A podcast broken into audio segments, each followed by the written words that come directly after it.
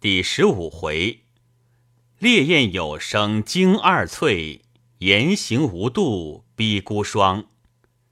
话说老残与黄仁瑞方将如何拔救翠环之法商议停妥，老残便向仁瑞道：“你适才说有个惊天动地的案子，其中关系着无限的人命，又有腰脚离奇的情节，到底是真是假？”我时时的不放心。任瑞道：“别忙，别忙，方才为这一个毛丫头的事商议了半天，正经够的。我的烟还没有吃好，让我吃两口烟，提提神。告诉你。”翠环此刻心里秘密的高兴，正不知如何是好。听任瑞要吃烟，赶紧拿过签子来，替任瑞烧了两口吃着。任瑞道：“这齐河县东北上，离河四十五里，有个大村镇，名叫齐东镇，就是周朝齐东野人的老家。这庄上有三四千人家，有条大街，有十几条小街。路南第三条小街上有个贾老翁，这老翁年纪不过五十旺岁，生了两个儿子，一个女儿。”大儿子在时有三十多岁了，二十岁上娶了本村魏家的姑娘。魏家这两家都是靠庄田吃饭，每人家有四五十顷地。魏家没有儿子，只有这个女儿，却承继了一个远房侄儿在家管理一切事务。只是这个承继儿子不甚学好，所以魏老儿不很喜欢他。却喜欢这个女婿，如同珍宝一般。谁知这个女婿去年七月赶了时气，到了八月半边，就一命呜呼哀哉死了。过了百日，魏老头恐怕女儿伤心，常常接回家来过个十天半月的，解解他的愁闷。这贾家呢，第二个儿子今年念四岁，在家读书。人也长得清清秀秀的，笔下也还文从字顺。贾老儿把个大儿子死了，这二儿子变成了个宝贝，恐怕他劳神，书也不叫他念了。他那女儿今年十九岁，相貌长得如花似玉，又加之人又能干，家里大小事情都是他做主，因此本村人替他起了个魂名，叫做。贾探春，老二娶的也是本村一个读书人家的女儿，性格极其温柔，轻易不肯开口，所以人越发看她老实没用，起个魂名叫二呆子。这贾探春长到一十九岁，为何还没有婆家呢？只因为她才貌双全，乡庄户下哪有那么俊俏男子来配她呢？只有邻村一个吴二浪子，人却生得倜傥不群，相貌也俊，言谈也巧，家道也丰富，好骑马射箭，同这贾家本是个老亲，一向往来，彼此女眷都是不回避的。只有这吴二浪子曾经托人来求亲，贾老儿掂量这个亲事倒还做的，只是听的人说。这吴二浪子乡下已经偷上了好几个女人，又好赌，又时常好跑到省城里去玩耍，动不动一两个月的不回来。心里算计，这家人家虽算乡下的首富，终究家私要保不住，因此就没有应许。以后却是再要找个人才家道相平的，总找不着。所以，把这亲事就平搁下了。今年八月十三是贾老大的周年，家里请和尚拜了三天忏，是十二、十三、十四三天。经忏拜完，魏老儿就接了姑娘回家过节。谁想当天下午，都听人说贾老儿全家丧命。这一慌，真就慌得不成话了。连忙跑来看时，却好相约李正俱已到齐，全家人都死尽，只有贾探春和他姑妈来了，都哭得泪人似的。顷刻之间，魏家姑奶奶，就是贾家的大娘子也赶到了，进的门来，听见一片哭声，也不晓得青红皂白，只好嚎啕大哭。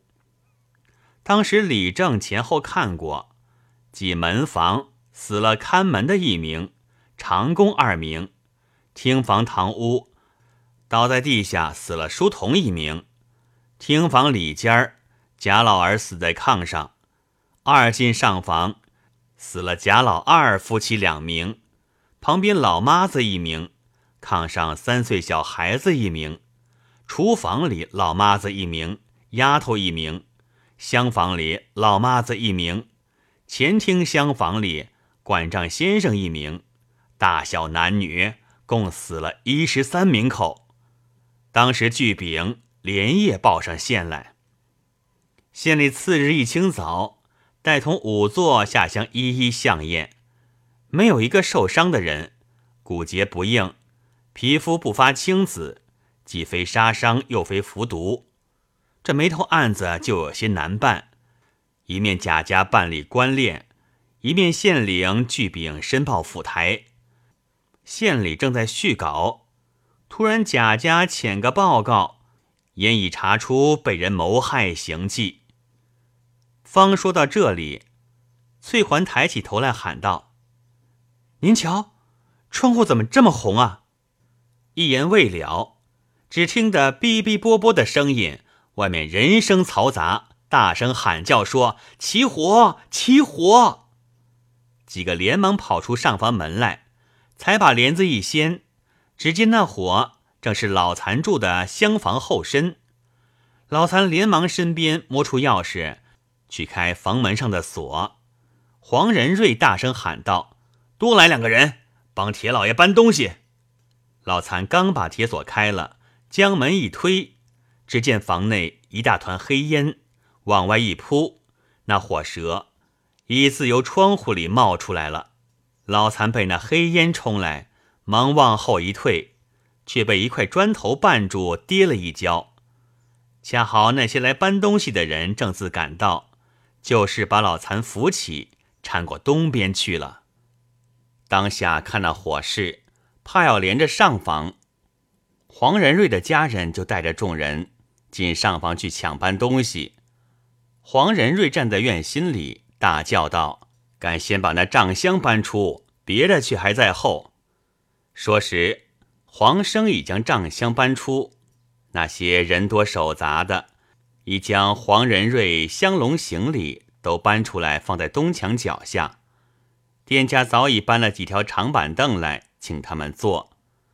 仁瑞检点物件，一样不少，却还多了一件，赶忙叫人搬往柜房里去。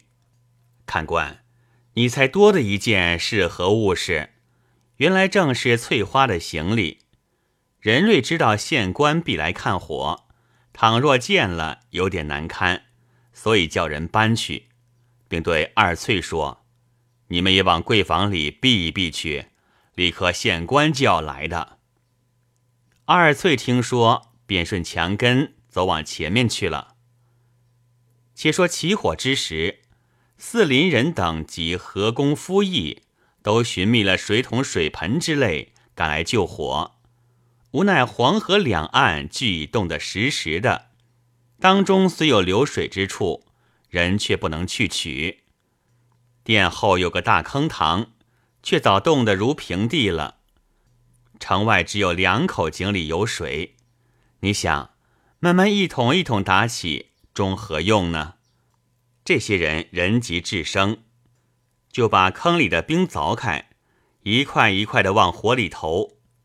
哪知这冰的力量比水还大，一块冰投下去，就有一块地方没了火头。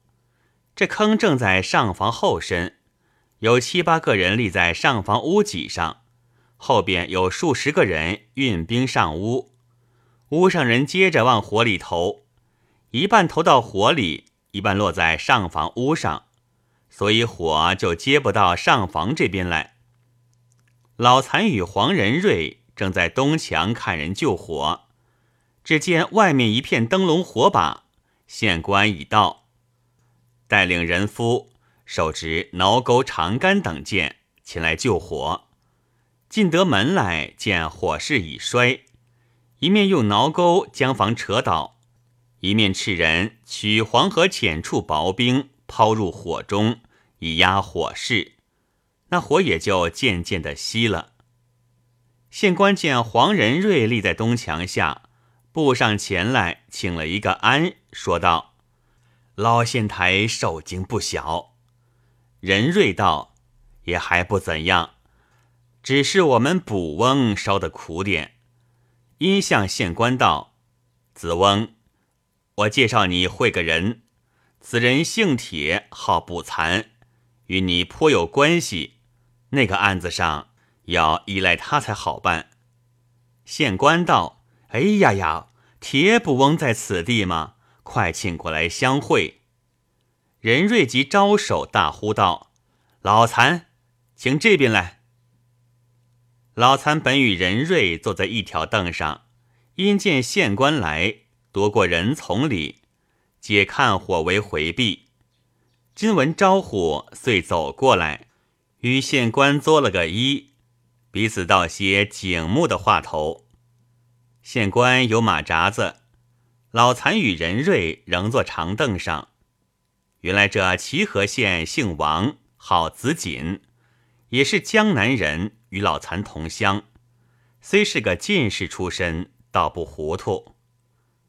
当下任瑞对王子锦道：“我想阁下祁东村一案，只有请卜翁写封信。”给公保，须派白子寿来，方得昭雪。那个觉悟也不敢过于倔强。我辈都是同官，不好得罪他的。卜翁是方外人，无需忌讳。尊义以为何如？子锦听了，欢喜非常，说：“贾卫士活该有救星了，好极好极。”老残听得没头没脑。答应又不是，不答应又不是，只好含糊委诺。当时火已全熄，县官要扯二人到衙门去住。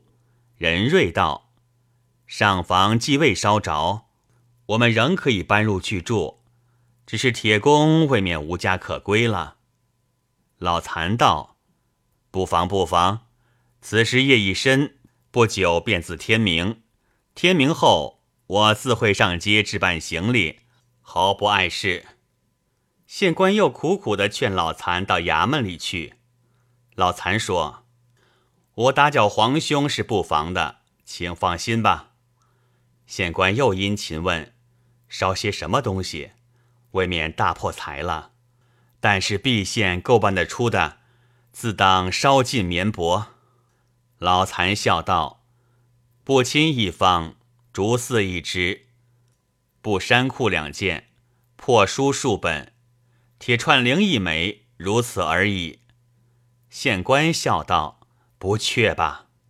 也就笑着，正要告辞，只见地保同着差人一条铁锁锁了一个人来，跪在地下，像鸡子千米似的连连磕头，嘴里只叫：“大老爷天恩。”大老爷天恩！那地保跪下一条腿在地下，喊道：“火就是这老头屋里起的，请大老爷是，还是带回衙门去审，还是在这里审？”县官便问道：“你姓什么？叫什么？哪里人？怎样起的火？”只见那地下的人又连连磕头，说道：“小的姓张，叫张二。”是本城里人，在这隔壁店里做长工，因为昨儿从天明起来，忙到晚上二更多天，才稍微空闲一点儿，回到屋里睡觉。谁知小衫裤汗湿透了，刚睡下来冷得异样，越冷越打战战，就睡不着了。小的看着屋里放着好些素件，就抽了几根烧着烤一烤，又想起窗户台上。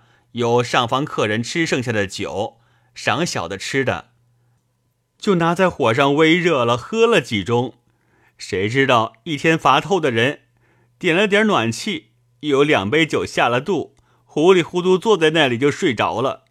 刚睡着一霎儿的功夫，就觉得鼻子里烟呛的难受，慌忙睁开眼来，身上棉袄已经烧着了一大块，那素洁打的篦子已经通着了，赶忙出来找水来泼。那火已似出了屋顶，小的也没有法子了，所招事实，求大老爷天恩。县官骂了一声“混蛋”，说：“带到衙门里办去吧。”说罢，立起身来，向黄体二公告辞，又再三叮嘱任瑞，务必设法预成那一案，然后的匆匆去了。那时火已熄尽。直冒白气，任瑞看着黄生带领众人，又将物件搬入，依旧陈列起来。任瑞道：“屋子里烟火气太重，烧盒万寿香来熏熏。”任瑞笑向老残道：“铁公，我看你还忙着回屋里去不回呢？”老残道：“都是被你一留再留，倘若我在屋里，不至于被他烧得这么干净。”任瑞道：“咦，不害臊！要是让你回去，只怕连你还烧死在里头呢。你不好好的谢我，反来埋怨我，真是不识好歹。”老残道：“难道我是死人吗？你不陪我，看我同你干休吗？”说着，只见门帘揭起，黄生领了一个戴大帽子的进来，对着老残打了一个签儿，说。壁上说给铁大老爷请安，送了一副铺盖来，是壁上自己用的。阿杂点，请大老爷不要嫌弃。明天叫裁缝赶紧做件新的送过来。今夜先将就点吧。有狐皮袍子、马褂一套，请大老爷随便用吧。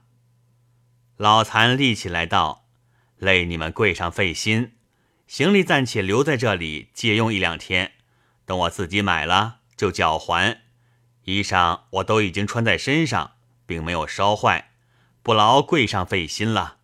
回去多多道谢。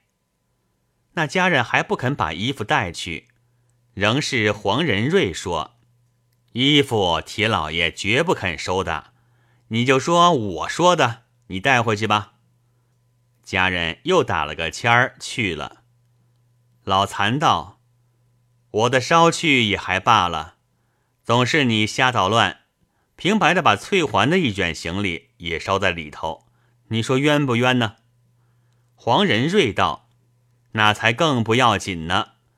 我说他那铺盖总共值不到十两银子，明日赏他十五两银子，他妈要喜欢的受不得呢。”翠环道：“可不是嘛，大约就是我这个倒霉的人，一卷铺盖。”害了铁老爷许多好东西都毁掉了。老残道：“物件倒没有值钱的，只可惜我那两部宋版书是有钱没处买的，未免可惜。然也是天数，只所听他罢了。”任瑞道：“我看宋版书倒也不稀奇，只是可惜你那窑的串铃子也毁掉。”岂不是失了你的衣食饭碗了吗？老残道：“可不是呢，这可应该你赔了吧？还有什么说的？”任瑞道：“罢罢罢，烧了他的铺盖，烧了你的串铃，大吉大利，恭喜恭喜！”对着翠环作了个揖，又对老残作了个揖，说道：“从今以后，他也不用做卖皮的婊子。”你也不要做说嘴的郎中了。老残大叫道：“好好，骂得好苦！”翠环，你还不去拧他的嘴？翠环道：“阿弥陀佛，总是两位的慈悲。”翠花点点头道：“环妹有此从良，铁老有此做官。这把火倒也实在是把大吉大利的火，我也得替二位道喜。”老残道：“依你说来，他却从良，我却从贱了。”黄仁瑞道：“闲话少讲，我且问你，是说话是睡？如睡就收拾行李，如说话，我就把那奇案再告诉你。”随即大叫了一声：“来呀！”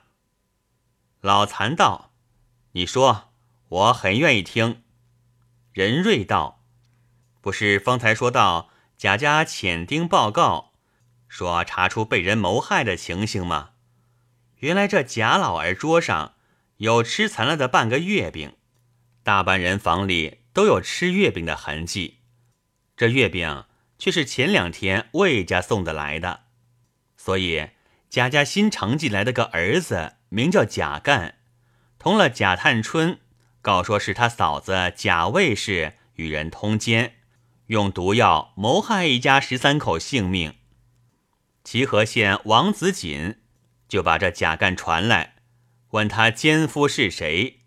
却又指不出来，食残的月饼只有半个，已经掰碎了。馅子里确实有点砒霜。王子锦把这贾卫士传来，问着情形。贾卫士供：月饼是十二日送来的，我还在贾家，况当时即有人吃过，并未曾死。又把那魏老儿传来，魏老儿供称，月饼是大街上。四美斋做的，有毒无毒可以质证了。及至把四美斋传来，又供月饼虽是他家做的，而馅子却是魏家送的来的。就是这一节，却不得不把魏家妇女暂且收管。虽然收管，却未上刑具，不过监在一间空屋，听他自己去布置罢了。子锦心里觉得。五座相眼实非中毒，自己又亲身细检，实无中毒情形。即使月饼中有毒，未必人人都是同时吃的，也没有个毒轻毒重的分别吗？苦主家催求训断的紧，就降了府台，请派员会审。前数日，乞巧派了刚胜木来，此人姓刚，名弼。是吕建堂的门生，专学他老师，清廉的咯噔噔的，一跑得来，就把那魏老儿上了一夹棍，贾卫是上了一攒子，两个人都晕厥过去，却无口供。哪知冤家路窄，魏老儿家里的管事的却是于中老实人，看见主翁吃着冤枉官司，遂替他筹了些款。到城里来打点，一头投到一个乡绅胡举人家。说到此处，只见黄生揭开帘子走进来，说：“老爷叫啊。”任瑞道：“收拾铺盖。”黄生道：“铺盖怎样放法？”任瑞想了一想，说：“外间冷，都睡到里边去吧。”就对老残道：“里间炕很大。”我同你一边睡一个，叫他们姐儿俩打开铺盖卷睡当中，好不好？老残道：“嗯，甚好甚好。只是你姑妻了。”任瑞道：“守着两个，还姑妻个什么呢？”老残道：“管你姑妻不姑妻，赶紧说，投到这胡举人家怎么样呢？要知后事如何，且听下回分解。